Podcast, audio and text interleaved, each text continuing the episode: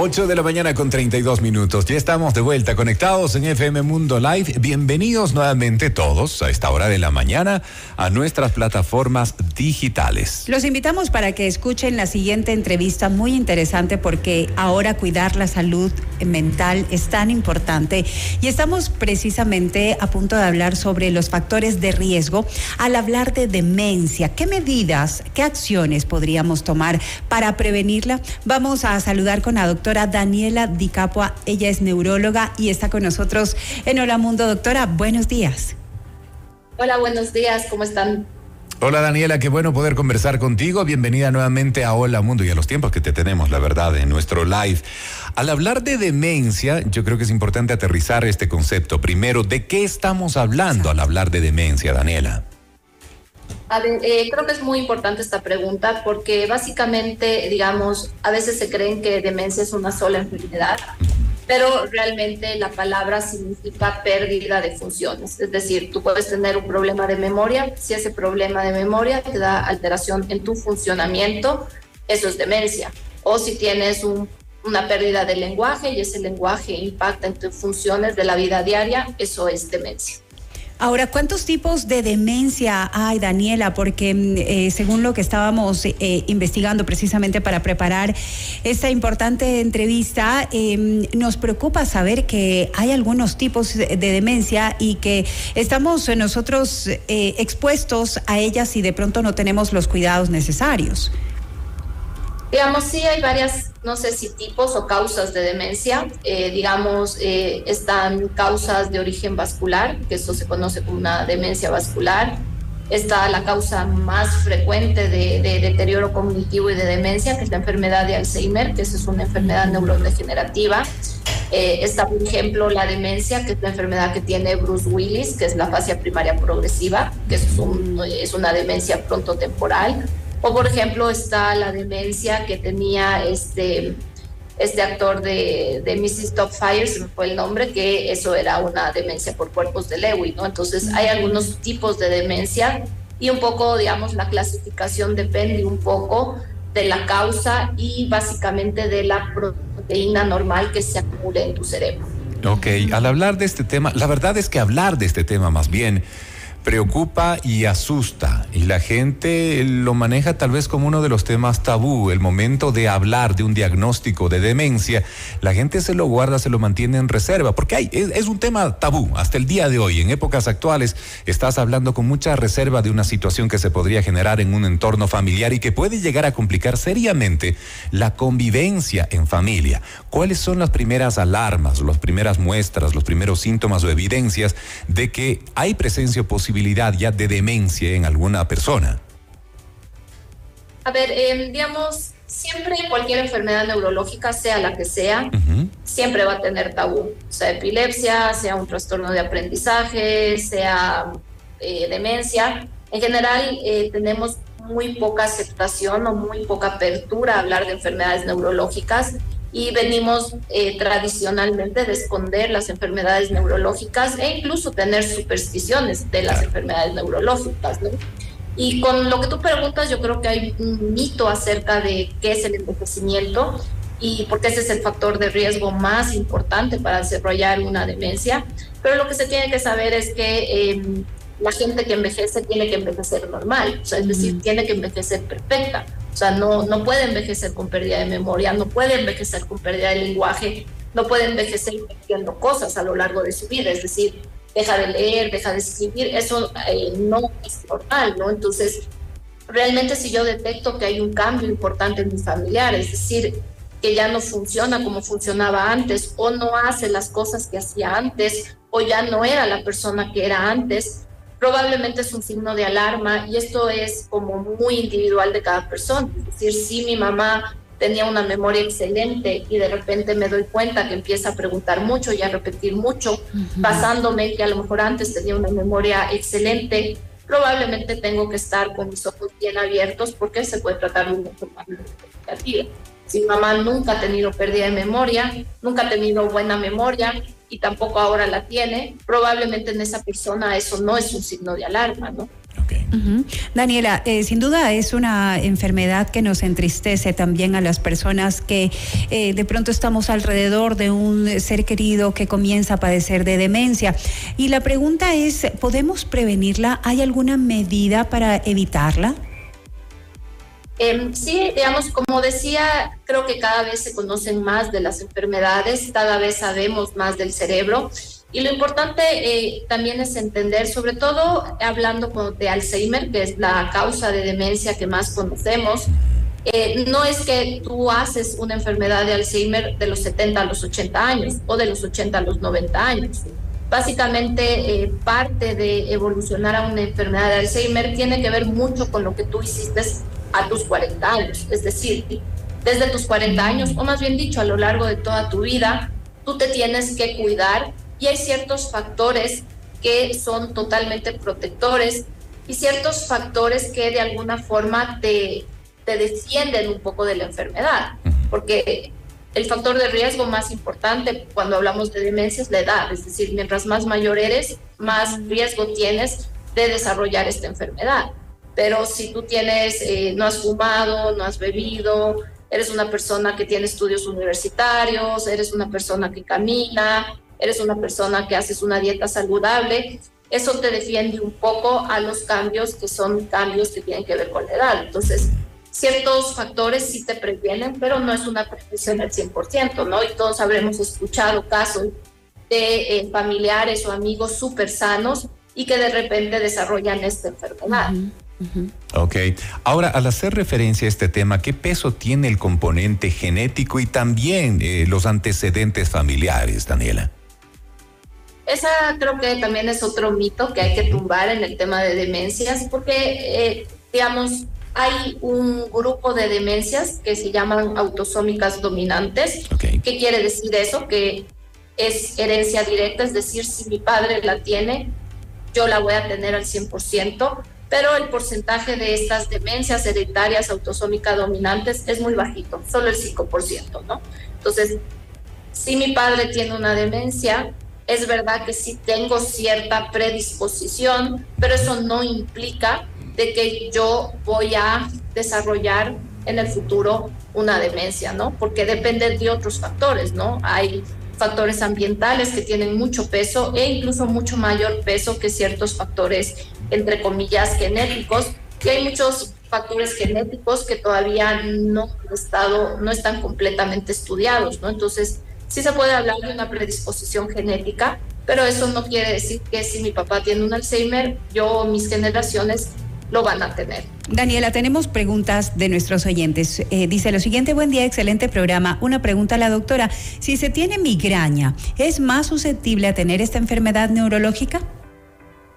En principio no se ha reportado que, que eso sea un factor de riesgo para el desarrollo de demencia o de Alzheimer. No, no existe esa asociación. Ah, pero eh, eh, también importante de pronto juntarla a esta, a esta pregunta, la inquietud que tenía, el estrés podría llevarnos a un estado de demencia? Eh, digamos, más que el estrés en sí, eh, hay veces que ciertos factores emocionales tienen que hacerse diagnóstico diferencial con una demencia. Es decir, si yo estoy deprimida o si yo tengo una ansiedad o si yo estoy muy estresada con problemas de atención, puedo reportar a mi médico que estoy teniendo problemas de memoria. Entonces, más que un factor de riesgo, el estrés hay que diferenciar si alguien tiene una alteración de memoria, si esa alteración de memoria tiene que ver con patología o con enfermedad o realmente es el producto de factores mentales. Entonces, más que un factor de riesgo, yo diría que eh, es un diagnóstico diferencial. Es decir, hay gente que cuando está muy estresada, muy cansada, muy preocupada, reporta tener problemas de memoria y realmente esa es la causa de sus problemas de memoria y no una enfermedad como tal. Ok, qué interesante. Mira, Daniela, hay eh, respecto a este tema varias dudas e inquietudes. Porque claro, volvemos a hablar del tema, ¿no? Es un tema que resulta tabú, se lo maneja con pinzas, se lo oculta en familia, pero puede ser una realidad que la estemos viviendo. Y ahora la pregunta es, ¿cómo se diagnostica, por ejemplo? Eh, ¿Llegar a un diagnóstico es algo complejo o resulta un tanto sencillo ya con los avances de la ciencia y la medicina?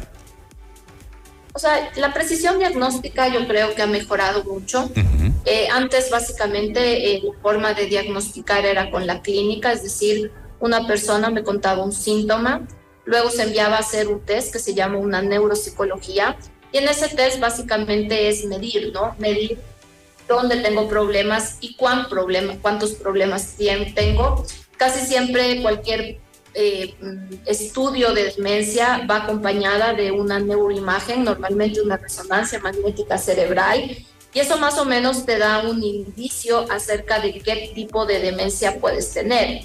En concreto, en el caso de la demencia más frecuente, que es la enfermedad de Alzheimer, existe eh, eh, a disposición un estudio, es un estudio un poco especial que se hace en líquido cefalorraquídeo y básicamente eh, se extrae este líquido y se analizan los metabolitos que típicamente se acumulan en el Alzheimer, que son el beta-amiloide y el tau.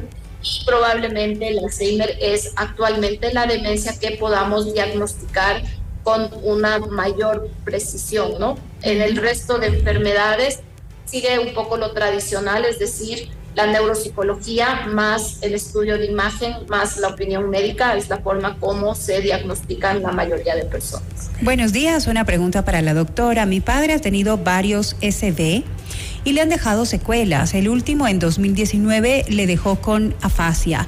¿Eso eh, se considera demencia y qué se puede hacer? ¿Cómo puede mejorar? Él tiene 77 años, no tiene buena motricidad y no camina mucho. Yo creo que hay que diferenciar un poco porque, digamos, más que una demencia es la secuela del infarto cerebral, la, la fase de mi parecía. Eh, todos los pacientes que han sufrido una enfermedad cerebrovascular, un infarto isquémico, eh, pueden mejorar con neurorehabilitación, pero es verdad que llega un momento en donde hay ciertos déficits que son irreversibles. Evidentemente, si después del infarto esta persona o que está hablando sobre su padre nota que hay un deterioro mayor a lo esperado, es decir, cada vez está peor el paciente, en ese caso se podría hablar de una demencia de tipo vascular, pero realmente si él era una persona normal, tuvo una lesión o un daño cerebral, en este caso es el infarto, y como consecuencia de eso tuvo una secuela, no se puede hablar de demencia, sino de una secuela de un infarto. cerebral. Mm, interesantísimo. Nada más algo para cerrar de mi parte, eh, Daniela, y agradeciéndote por estar con nosotros en el programa. Es un tema muy, muy interesante. Ah, ¿Hay alguna prueba, diagnóstico o eh, examen que se pueda realizar en etapas tempranas de la vida o a mediana edad, quién sabe, y ver tal vez la posibilidad futura de algún factor que pueda poner en riesgo y que pueda eh, desencadenar, por ejemplo, la aparición de demencia en un futuro próximo cercano? Digamos, sobre todo un poco refiriéndome al tema del Alzheimer, hay pruebas que tú puedes hacer antes, como esta prueba de la función lumbar, o incluso hay una prueba que no, no se hace aquí en Ecuador y normalmente es una prueba que está reservada desde el punto de vista de investigación, que básicamente es un PET con marcador de amiloide. Entonces, básicamente es una prueba que mide el metabolismo del cerebro y a la cual se le pone un marcador eh, ¿Qué quiere decir eso? Que si hay una zona que está acumulando beta-amiloide, que es la proteína normal del Alzheimer, se va a marcar. Lo que pasa es que eso que tú estás preguntando tiene que ver un poco con la ética, es decir, qué tan ético es diagnosticarle o decir a una persona que tiene chance de desarrollar esta enfermedad con 40 años, cuando en el momento actual no hay una cura como tal. Posiblemente en el futuro sí haya, sí hay una forma de modificar esta enfermedad o hay una forma de modificar el acúmulo de proteínas. Probablemente tenía, tendría sentido diagnosticarla antes, pero realmente no consigues mucho en el momento actual si la llegas a diagnosticar con 40 y con 50 años. Simplemente vas a hacer que esa persona esté amargada durante 30, 40 años porque sabe que tiene una alta probabilidad de desarrollar enfermedad de Alzheimer. Entonces, más que un tratamiento o un diagnóstico, probablemente el consejo es que todas las personas que estén alrededor de 40, 50 años sean muy conscientes acerca de su estilo de vida. Porque si te cuidas, si comes bien, si no eres hipertenso, si no eres diabético, si no tienes colesterol, si no fumas, si no tomas alcohol, eso te protege, no a un 100%, pero sí disminuye tu, tu, tu, tu riesgo notablemente. Entonces, es controvertido acerca de sí se debe tratar de perfilar antes tu riesgo, ¿no? Eh, y normalmente sería un poco extraño que, que se lo ofrezcas a una persona, ¿no? Daniela, dentro del tratamiento médico que recibe una persona eh, con algún tipo de demencia, ¿en, ¿en qué consiste este tratamiento? Eh, ¿Podría este tratamiento detener un poco la enfermedad, que no avance, por ejemplo, el que las personas se vayan olvidando hasta llegar eh, em, a, a un olvido completo de por ejemplo, digámoslo así, de manera más práctica, de sus familiares, de los nombres. Son, son eh, situaciones, circunstancias que hemos visto con frecuencia y que, como decía ya anteriormente, causan muchísima tristeza, no solamente para la persona que lo padece, sino también para sus seres queridos. A ver, las enfermedades siempre tienen su historia natural y es difícil que tú puedas cambiar la historia natural de la enfermedad. Y digamos, no puedes ni detener la progresión ni mejorar. Es decir, tú puedes tener intervenciones que hagan que quizás tu enfermedad vaya más lento y sobre todo muchas de las intervenciones que se hacen están encaminados a que las personas sigan funcionando, ¿no? Y no tanto como que a devolverles la, la memoria, porque eso es muy difícil y tarde o temprano la enfermedad seguirá su proceso.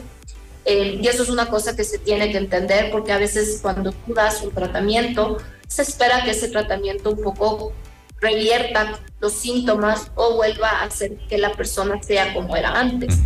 Pero digamos, en general nosotros cuando hablamos de medicina tenemos mucha esperanza en que haya una pastilla mágica y una pastilla que nos devuelva a la persona que era antes. Y realmente el tratamiento para alguien que tiene un diagnóstico de demencia, deterioro cognitivo, es un tratamiento que pasa un poco por pastillas, por modificaciones dietéticas, por dieta y también por entrenamiento, entrenamiento cognitivo. Es decir, que un familiar vaya a un club, un club donde entrenen la memoria, un club donde entrenen el lenguaje, un club donde entrenen las funciones ejecutivas y al final si haces todas esas cosas puedes ayudar a que el proceso quizás sea más lento y sobre todo a mantener la funcionalidad de la persona que tiene este problema. Cuando yo digo la funcionalidad, que pueda ir al baño, que pueda controlar esfínteres, que pueda caminar, que pueda vestirse solo, que pueda utilizar cubiertos. Eso es un poco lo que se intenta hacer con las diferentes medidas terapéuticas que no solamente tienen que ver con una medicina, sino que tienen que ver con todas estas cosas que al final son estilos de vida. Sumamente claro, la verdad, la explicación que nos acabas de brindar y gracias también por tu tiempo y tu gentileza, Daniela. Es la doctora Daniela Di Capua, neuróloga, acompañándonos esta mañana en Hola Mundo hablando de este tema, que resulta, y como bien lo dijo la doctora hace un momento atrás, inclusive en tiempos actuales son temas tabús que lamentablemente se los oculta en familia, pero que son una penosa realidad a las cuales hay que darles la asistencia oportuna y necesaria del caso, tal cual lo acabas de describir. Gracias, Daniela, te mandamos un abrazo grande y siempre te agradecemos por tu tiempo y tu aporte en Hola Mundo. Que tengas un gran día. Gracias, Daniela. Muchas gracias, Hola Mundo, y ya nos estaremos viendo. Seguro que sí. Gracias. Muy gentil de tu parte. 8 con 51 minutos en la mañana. Vamos a los instantes finales de hoy en Hola Mundo. Porque todos queremos un gran comienzo para un nuevo día.